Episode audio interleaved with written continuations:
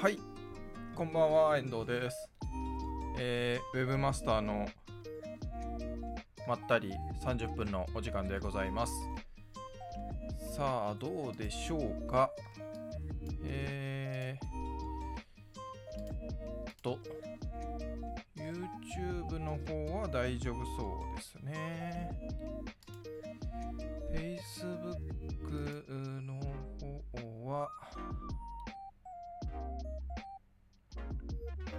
丈夫そうですね。Facebook の方も大丈夫そう。うん。大丈夫そうですね。うん。Facebook 大丈夫そうと。ただ、うーん、なんでしょうか。なんだろうな。配信ソフト。えーと、まあちょっと始めていきたいと思います。えー皆さんこんばんは、遠藤です。毎週木曜日夜8時から30分間、まったりゆったりと雑談配信をしております。えー、はい、えー、マスターのまったり30分でございます。この配信はですね、ウェブマスターの手帳のアカウントを使って、えー YouTube チャンネル、あとは Facebook ページで同時配信をしております。中田さんありがとうございます。声、画像届いておりますということでありがとうございます。で、まあ、今日の話題なんですけれども、あ、そのそそれからあれですね、配信が終わった後はそれぞれのプラットフォームでアーカイブとして動画が残ります。あとは、音声のみ、ポッドキャスト配信で Google Podcast とか Spotify、え Apple Podcast、あとは Amazon Podcast などなどで配信をしておりますので、興味ある方は Webmaster のまったり30分で検索をしていただければと思います。で、なんですけれども、まあ、今日の話題なんですけれども、えー、LinkedIn ライブを始めますというのをまず一つ目。あと二つ目が Dispo ということで、新しい写真 SNS のお話をして、3つ目にトレロのボードが公開になってた問題ということで、あの問題をですね、話そうかなと思っております。で、あの早速今日の話題の1つ目、LinkedIn ライブなんですけれども、実はですね、あの4月3月いっぱいで、まあ、ペリスコープっていうサービスが終了して、4月からは Facebook ページとあとは YouTube チャンネルになって配信をしてますなんて話をしてたんですがあのーちょうど昨日ですね、ずっと僕あの LinkedIn のライブの申請をあの LinkedIn でもライブ配信ができるんですよ。あのまだベータ版なんですけどでその配信ができるようにするためには LinkedIn に申請を送って LinkedIn 側でその承認を得ないといけないんですね。でちょうど昨日その承認の連絡があのメールが届いて LinkedIn でもライブ配信できるようになりましたよっていうことが届いたんですよメールが。なのであじゃあこれはということで早速今日もですね実は今 LinkedIn ライブを設定をしてえーリストリウムでは配信をしております。配信をしてるんですが、あのー僕のね、LinkedIn の個人のプロフィールアカウントでライブ配信をしてるんですけど、あのーまあ、今見に行くと、ライブをしてる状態ではあるっぽいんですよ。ただ映像が映ってない。で、ちょっとこれは音声ももしかしたら言ってない可能性があるなと思っております。で、ただ、プロフィールの一番上のところに、あの、まあ、イメージしやすいように言うと、Facebook とかのプロフィールのあのカバー画像ってありますよね。あそこが全面でライブ配信になってるんですよ、今。のライブってことで多分映像が映るはずなんです。本来は。なんですけど、今、え見てる感じだと、ライブっていうアイコンは出てるけども、映像とか音声はちょっといってないなっていう感じがしてて、で、その、それもですね、でちょろちょろっと見てくださってる方もいるんですけど、多分あの映像音声ないような感じなのですぐあの出ていっちゃってるんだと思うんですけどでこの LinkedIn ライブはあのリストリウム .io とが対応してるんですよ。で、LinkedIn のそのライブ配信のベータ版の、その、っていうことで、できるんですね。で、それを使って今、その、リストリウムの方で、LinkedIn のチャンネルを追加をして配信をしてるんですけど、あの、オンラインになったり、センディングデータっていう、まあ、データを送ってますよっていうのになってるので、あんまりもしかしたらこれはちょっと安定してないのかもしれないなというところです。うん。で、あー今ですね、リストリウムの方で見ると、えーっと、注意のエラーが出てて、LinkedIn は 60fps に対応してませんよと。で、Please check your streaming、えーえーと、FT え FPS を30にしなきゃダメだっていうことらしいんですね。なので、今できるかな？ちょっと今 OBS の方の設定をちょっと変えてみます。えー、っと、どこだったかな？あー、変えらんないな。うん、変えらんないわ。えー、っと、今ちょっともう配信始まっちゃってるので変えられないので、今回はちょっとやめます。えー、切ります。ちょっと LinkedIn の方は。まあでもこれで今、原因は分かりましたね。あの、FPS が、 LinkedIn の方では 60fps に対応してないから、多分映像と音声がいってないんだな、ということでございます。うん、なので、えっ、ー、と、来週からは多分ちゃんとできるんじゃないかなと思うんですけど、 LinkedIn の方でも、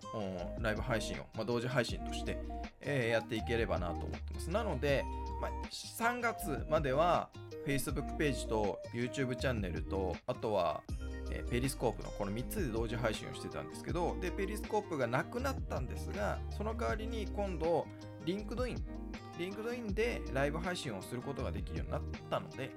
えー、まあ、今日はちょっとね、あの、ぶっつけ本番でやったので、あれなんですけど、まあ、次回以降、来週以降は、YouTube チャンネルと、あとは Facebook ページと LinkedIn のこの3つで同時配信ができるんじゃないかなというふうに思います。ということで、まあ、LinkedIn ライブですね、えー、始めますというところでございました。で、LinkedIn のライブの配信のやり方については、ちょっとね、今日記事を出したんですけど、まあ、来週、ちょっとね、本当は今日このライブ配信をしながら画面のスクショを撮って、もうちょっと追加をしたいななんていうふうには思ってたんですけど、あのー、まあ、ちょっと今日はやできないので えっと、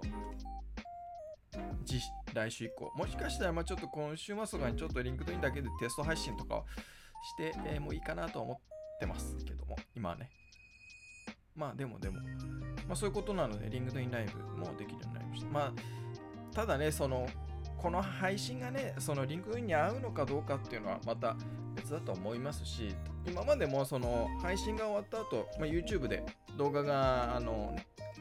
アーカイブとして残ってて、で、そういうのは LinkedIn の方にも流してたので、まあ、リアルタイムでもしかしたら見てくださる方もいらっしゃるかもしれないし、まあ、どういうことになるか分かりませんけれども、ま、せっかくね、できるようになったので、あのやっていきたいなというふうに思っております。中澤さん、ありがとうございます。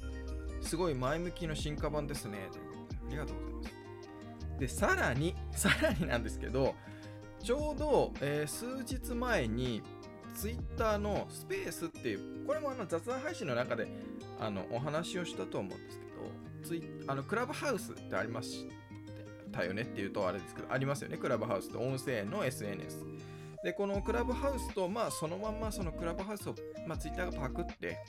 スペースっていうものをあの出してて、で、4月から徐々にこうできるようになりますよみたいなアナウンスがあったんですけど、で、僕も早くね、あの、できるようになったらいいなぁなんて思ったら、数日前にあの、できるようになりましたよっていう、あの、ことだ、通知があったんで、で、今実はですね、その、Twitter の僕の個人アカウントの方で、スペースで、あの、音声だけ流してます。ただ、スペースの方は、このリストリウムで配信をしてるわけじゃないんで、ただ、あの iPhone のカメラ、iPhone にあの外付けの、あの、これなんだ、ロードのあの外付けのマイクをつけて、それを流してるだけなので、あのこういうね、皆さんが今見ていただいてるようなあの YouTube とか Facebook で見てくださってるようなその BGM が流れてたりとかっていうのはしませんし音もこのね、えー YouTube、Facebook でやってる方はいい音で配信してるんですが、まあ、このスペースでやってる方はどういう音になってるのかちょっと確認できないのでまあそんなに良くはないだろうなとあの雑音も入ってるだろうしね。あの空空気清浄機が動いてる音だとかあのファンが回ってる音とかっていうの入ってると思うんですけど。なのでまあこのスペースに関してはまあ毎週流すか どうかはちょっと分かりません。あのー今日だけになるかもしれませんし。っていうところでございます。なのでえっ、とまあ今ねこの配信を見てくださってる方とか、まあ、アーカイブとかねあとはポッドキャストでも聞いてくださってる方いらっしゃるんですけどそういう方々は、まあ今どういうで今は試しにその Twitter のスペースでも、えー音声のみ流してますよということま。あそんな話をしてるうちにもう12分経っちゃいましたね。早速、まあ次からが本題っちゃえば本題なんですけど、まあ次の話題ということで、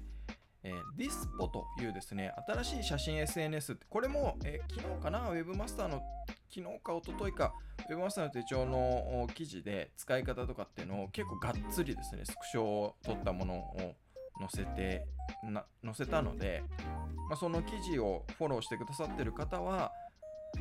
あの、まあ、ごもご存知だと思いますし、もう実際使あの、そういうね、SNS 系とかソーシャルメディア系にのアンテナが立ってて、こう新しい情報っていう方は、まあ、多分耳にしたことがあると思うんですけど、このディスポっていうのは、まあ、写真 SNS です。あの、写真 SNS は例えばインスタグラムとか、えー、ピンタレストとかありますけど、このディスポっていうのは、えっ、と、もともと YouTuber、アメリカだったかな ?YouTuber の人が、えー使い捨てカメラってありますよね。あの、まあ、今の若い人たちは知らないのかもしれないんですけど、僕なんかはあのね、使い捨てカメラってこうこれぐらいのね、もう本当一回撮って、その、そのか使い捨てのカメラごと現像に出す、ありましたよね。今もあるのかもしれないですけど、あれ、あれを使って撮った写真をインスタに上げ始めて、そしたらなんかそれが人気になったっていうのからヒントを得て、そのこのディスポっていうのを作ったそうなんですよ。まあその作った方はいろいろまあ諸事情があってもう今はあのー離れちゃってるんですけど会社からは。でそのディスポっていうのが、まあ、どういう、まあ、アプリかっていうとですねあのー写真を撮ってそれを投稿するっていうものなんですけどこの写真を投稿するときに例えばインスタとかそういう他のもの、まあ、Facebook にしろですね Twitter にしろスマートフォンで撮った写真を自分でその加工したりとかして、えー投稿したりできますよね。写真のフォルダーの中に入ってる写真を投稿したり。このディスポではそういうことができません。ディスポでのアプリをで撮った写真しか投稿することができなくて。でなおかつなおかつその撮った写真っていうのはその場で確認をすることができないんですよ。あのファインダーはあるんです。あそうそうです。中島。な長澤さん。あのーそれあのー映るんです。そうそうそうそうそう。使い捨てカメラね。映るんです。そまさにそうです。であの使い捨てカメラと同じようにファインダーがちっちゃいんですよ。ちっちゃいファインダーでなのではっきりまあカメラ普通のねなんかスマホのアプリでカメラっていうと画面全部が出るじゃないですか。液晶の部分。そうじゃなくてもうな本当にちっちゃいところにファインダーがちょろっとあってまあなんとなくこういう画角でこれぐらい映ってるかなみたいなのが分かるぐらい。でシャッターボタンを押すんですね。でシャッターボタンを押すとその場では確認できなくて翌日の朝9時になんないと見れないんです。でどういうどうしてかっていうとこれ現像してるんです。まあこれアナログなんでね、えー実際には別にデータなんで現像する必要はないんですけどインスタントカメラ、まあ、使い捨てカメラと同じようにあのまあねカメラのあのロールと同じように現像ししてるっていうことで翌朝の9時に現像が終わると。で終わるとその撮った写真のを自分で見ることができる。でその写真を今ロールって言ったんですけどロールっていうまあ写真のアルバムというかフォルダーにを自分で作ってその中に、えー、追加をして投稿するっていうことができる。でさっき話したように写真の加工とかは一切できません。なのでもう撮ったものを公開するかしないかっていうだけ。でそのロールで、えー、公開をするということですね。で僕は今すごいハマっててまあ、やっぱりもともとその人物の写真を撮ったりするのは僕あんまり好きじゃないんですけど写真は好きなのでだから、えー、Twitter とかね Facebook には、まあ、たまにあの写真をアップしたりしてますけど投稿したりしますけどインスタなんかでは結構投稿してるんです。でまあもう本当僕の自分の話をしちゃうと学生の頃は写真屋でバイトしたりもしてたんですよ。あのなのでっていうぐらいまあ結構写真は好きな方。でこのディスポっていうのは僕すごく合っててそのまあ使い捨てカメラの出来上がった写真の感じもすごく僕は好きな仕上がり、まあ、本当に使い捨てカメラのまあインスタとかねそういう他のでも使い捨てカメラっぽいフィルターってあるじゃないですか。エフェクトみたいな。あんなあれよりも本当にちょうどいいバランスの使い捨てカメラのバランスの写真雰囲気の写真が出来上がるんですよ。っていうのも好きだしそのなんか撮って翌朝の9時までっていうのも結構楽しくてどんな写真家になるかなとか。で翌朝の9時になってみたらなんだこの写真ってどうして何かのためでシャッター押しちゃったんでしょうね？とかっていうようなのがあったりとか。なんか面白なんか面白いんですよ。で僕は結構好きでで今までって別にそんなになんかやっぱりある程度こういいなっていうものを撮ってたんですけどもうそのディスポニーを使い始めてからなんか結構もうパシャパシャパシャパシャ撮るようになっていろんなの撮るようになって本当写真を撮本当写真をなんか楽しんでてるなっていう。スマホでいわゆる一眼レフを持ってとか使い捨てカメラを持って本当に写真を撮って楽しむみたいなのがスマホでも同じように楽しめるなっていう感じ。で僕はすごく今楽しんでるんですけど。でこのまあもともと今もそうなのかちょっと分かんないんですけどこのディスポって、まあ、クラブハウスみたいに最初招待制だったんですよ。最初は。で僕はあのー、まあ、クラブハウス同様にですね最初招待制なので申請だけ出してアカウント欲しいです作りたいですっていう申請だけ出してあとはもう招待されるのを待つかそのディスポからあのアカウント作れたよっていうのを待つかみたいな感じだったんですけどこれもほんと数日今週だったかな。になってそのアカウントが作れるようになったよっていう通知が来ておっと思って早速そのアカウントを作って今あのいろいろ写真撮ったりして楽しんでるんですけど。でまあなんかこのロールでその面白いのがあのそのロールっていうその写真ホルダーを複数人で共有することができるんですよ。で共有するっていうのはあの公開範囲閲覧範囲を共有するんじゃなくてそのロール自体に写真を追加することをだからそのロールの管理を共有できるんです。まあ、管理ってわけじゃないんですけど追加するっていうこの権限を共有することができるので複数人で1つのロールをに写真を追加するとかができるんですよ。で、このロールも公開非公開っていうのができるので、例えばもう自分たちの友達だけで楽しみたいってことであれば、非公開のロールにして、そこでみんなで、ああだこうだ、ああだこうだってか、ね、いろんな写真を追加するってこともできるし、公開のロールでいろんな人たちでその写真をいろいろ追加、一つのね、ロールのそのテーマであの写真を追加するなんてことができる。だからこれはなんか例えば会社ので、えー、一つのなんかロールを作って会社のその社員の人たちでその会社で仕事をしてる日々とかをこう取るようなロールを1個作ってで社員の人たち複数人がそのロールに自分たちが撮った写真をこう追加するみたいなこともできるなっていうのであの面白いなと思ってます。ですごくなんかクリエイティブだなっていうのがあってやっぱりインスタまあもちろん他のねそのインスタとかペリあピンタレストとかがクリエイティブじゃないっていう話じゃないんですよ。そうじゃないんですけどやっぱりその良くも悪くも加工ができない。でその撮ったその瞬間に現像されるのは翌日の朝9時なので翌日の朝9時になってあのー、ああダメだったなっていうんでもう一回撮り直すってことができないじゃないですか。もうだって翌朝の9時になっちゃってるから。ね普通のスマホだったらその場で見てもう一回ってってその場で撮り直しってできるんですけどこのディスポだとまあ撮り直しって同じ状況での撮り直しっていうのはできない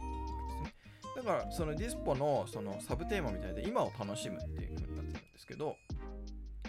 あのーその本当にそのその場っていうかその瞬間っていうかそれが楽しめるなと思ってるし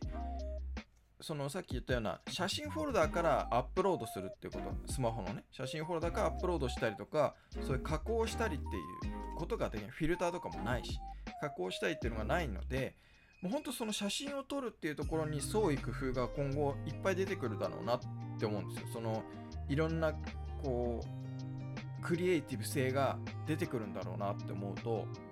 そこはなんか僕はすごくワクワクしてるところであのまあインスタとかでもねいろんなそのカメラをいろんなこう撮り方とかで面白くしてるっていうその編集とかじゃなくてね撮り方自体であそういう撮り方でこういう映像作ってるんだとかこういう写真作っ撮ってるんだとかっていうのがでカメラマンの人とかがその裏側込みでね、こうガラスを置いてそのそこでやったりとか水をこうふっと吹きかけたりとかそういうようななんかなんていうんですかクリエイティブってまあ今もあると思うんですけどそういうのがよりこのディスポでは顕著に現れるんじゃないかなっていうのでこなんかすごく面白いなと思って楽し楽しんでるんですね。なのでまあ今後それがまあ企業としてねどれぐらい広がるかわかんないですし日本でもどれぐらい広がるかはわかんないですけどま個人的にはすごく楽しんでいるのであのー、まあ多分今インスタよりもなんかディスポの方が面白いなっていう感じがしてます。で、まあ、ディスポの、まあ、ほんといい感じにできてるなってさすがなんか元 YouTuber の人とかそういう SNS を使ってた人だからこそなのかもしれないですけどその Dispo で現像された写真自体はスマートフォンの写真フォルダーに保存することができるわけですよ。だからその、ね、写真フォルダーから Dispo にアップロードすることはできないけど Dispo からダウンロードするってことはできるのでだから Dispo で撮ってそれでいい写真をインスタに上げるとかあのまあ僕ややってますけどあとそのディスポっていう例えばねピンタレスト、えー、IFT を使えば例えば、えーインスタにそのディスポのハッシュタグをつけて投稿したものをピンタレストのボードにするとかもできるのでなんかそういう使い方もしてもいいかななんていうふうには思ってます。結構本当にねなんかディスポで撮った写真が僕好きなんですよ。雰囲気というか色合いというか。うんなんか面白いんですよね。好き。もう単純に好き。好きっていう感じ。中島君がわざとカメラ、あ映像、えー、文字が、あ、わざとカメラ映像部分を小さくしてるのも面白い。ほんとそう。さっき話したファインダーのところがちっちゃいんですよ、本当に。ね、なんかこのスクショでも用意しときゃよかったんですけど、本当にちっちゃいんですよ。だから、ま、なんかブレてるのかとか全然わからない。ある程度まあこういう画角はわかるしどういうものが映ってるかぐらいはわかるんですけど。うん。だまあもちろんピントとかもないしね。ピントも多分ないと思うんですよピントの調節はできない。あのズームはできるんですけど。ズームインズームアウトはできるんですけど。ピントはね設定を調節はできないんですよ、うん、だから、本当に使い捨てカメラですよね。だからまあまあ使い捨てカメラだったらズームもないか。まあそういうことで非常に面白いですよ。だからなんかあれですねあのー、ちょっとごめんなさいね。え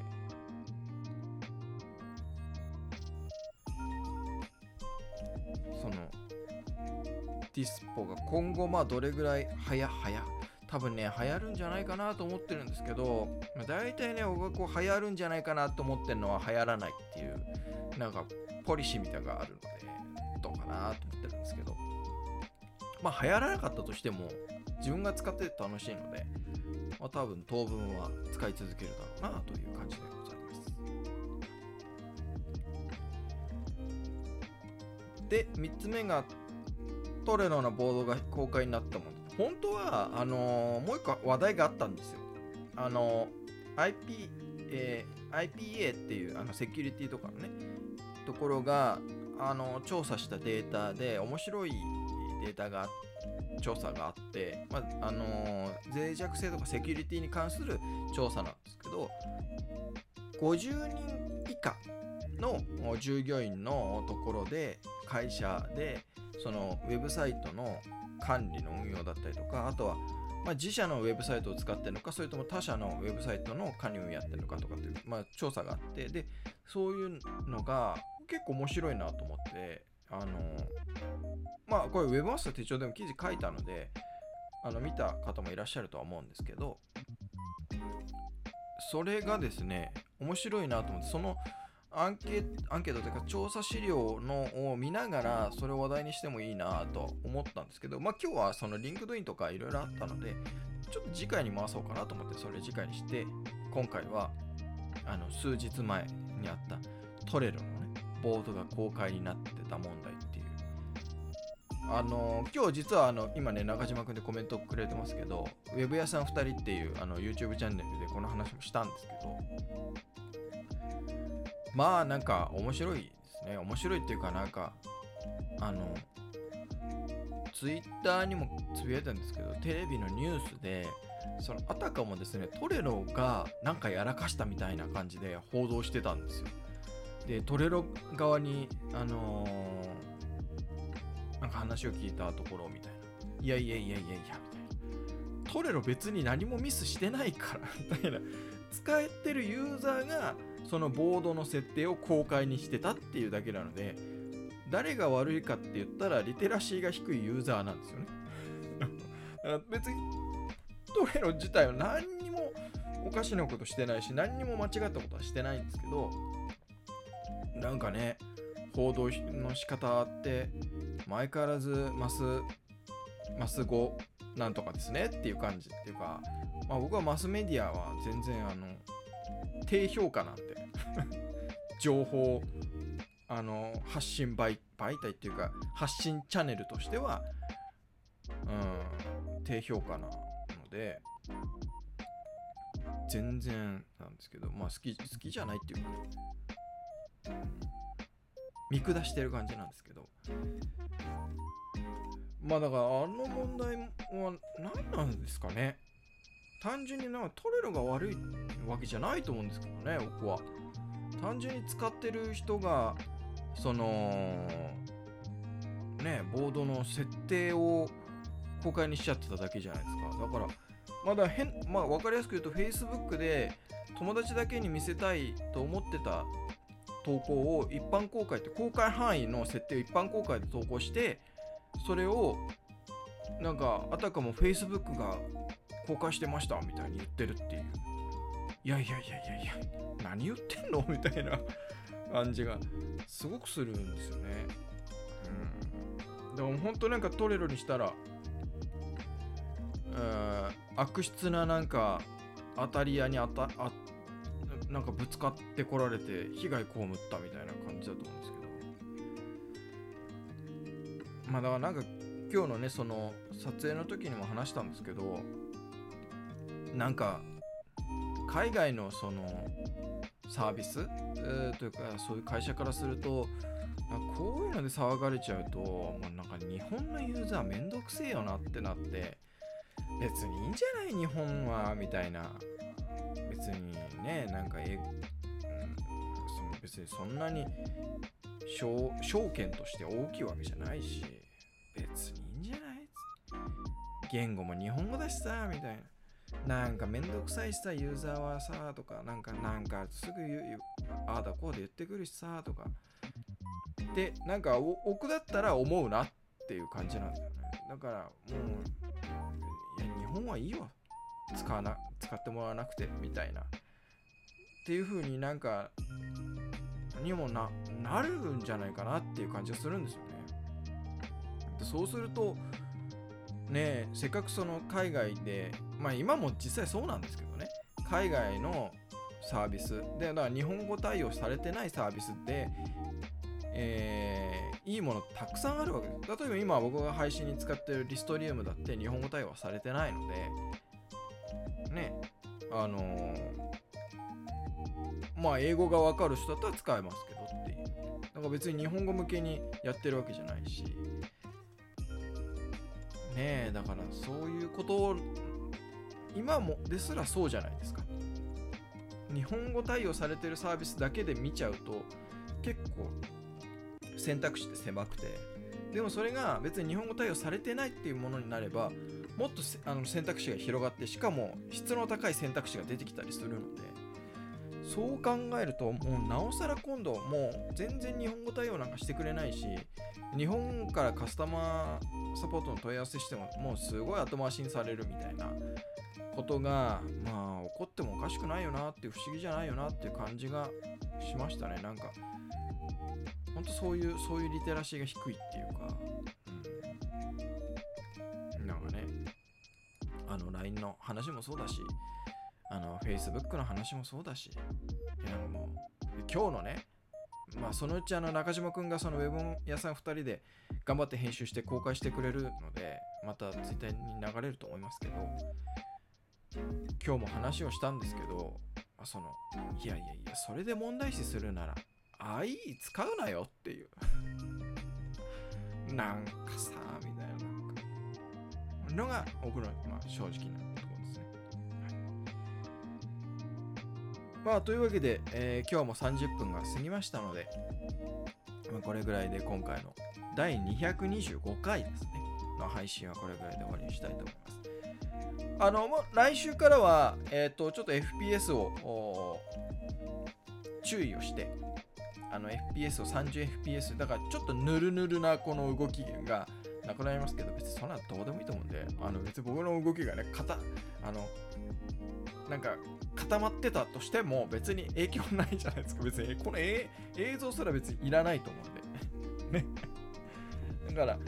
まあちょっと FPS を30に、えー、してえー、 LinkedIn の方でもライブ配信をしたいなというふうに思います。中島君、データを消さないように気をつけます。まあ別にいいんだけど。全然気にしてないからはい。まあというわけで、えー、第225回の Webmaster のまったり30分は以上となります。毎週木曜日夜8時からですね、こんな感じでまったりゆったりと、のびのびと、のんびりと雑談配信をしております。Webmaster の手帳の YouTube チャンネルと Facebook ページ、あと次回からは僕のあの遠藤聡の個人の方の、えー、 LinkedIn のアカウントで、えー、もライブ配信をする予定でございます。あの Twitter のスペースに関してはちょっとわかりません。来週やるかどうか。うん、ちょっとめんどくさいなっていう感じはするので、わざわざね、こう外付けマイクつけてとか。なので、えー、まあまあ、やるかどうかもわかりません。やるかもしれないです。ということでございます。で、えー、配信が終わった後はあアーカイブが残ります。えー、動画として残ります。あとは、ポッドキャストの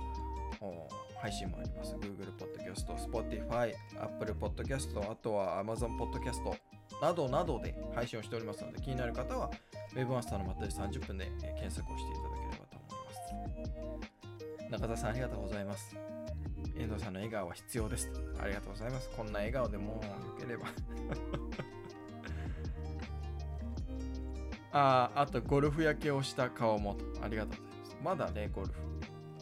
そんなにしてないですが。まあ、きっと今年も焼けるんだと思います。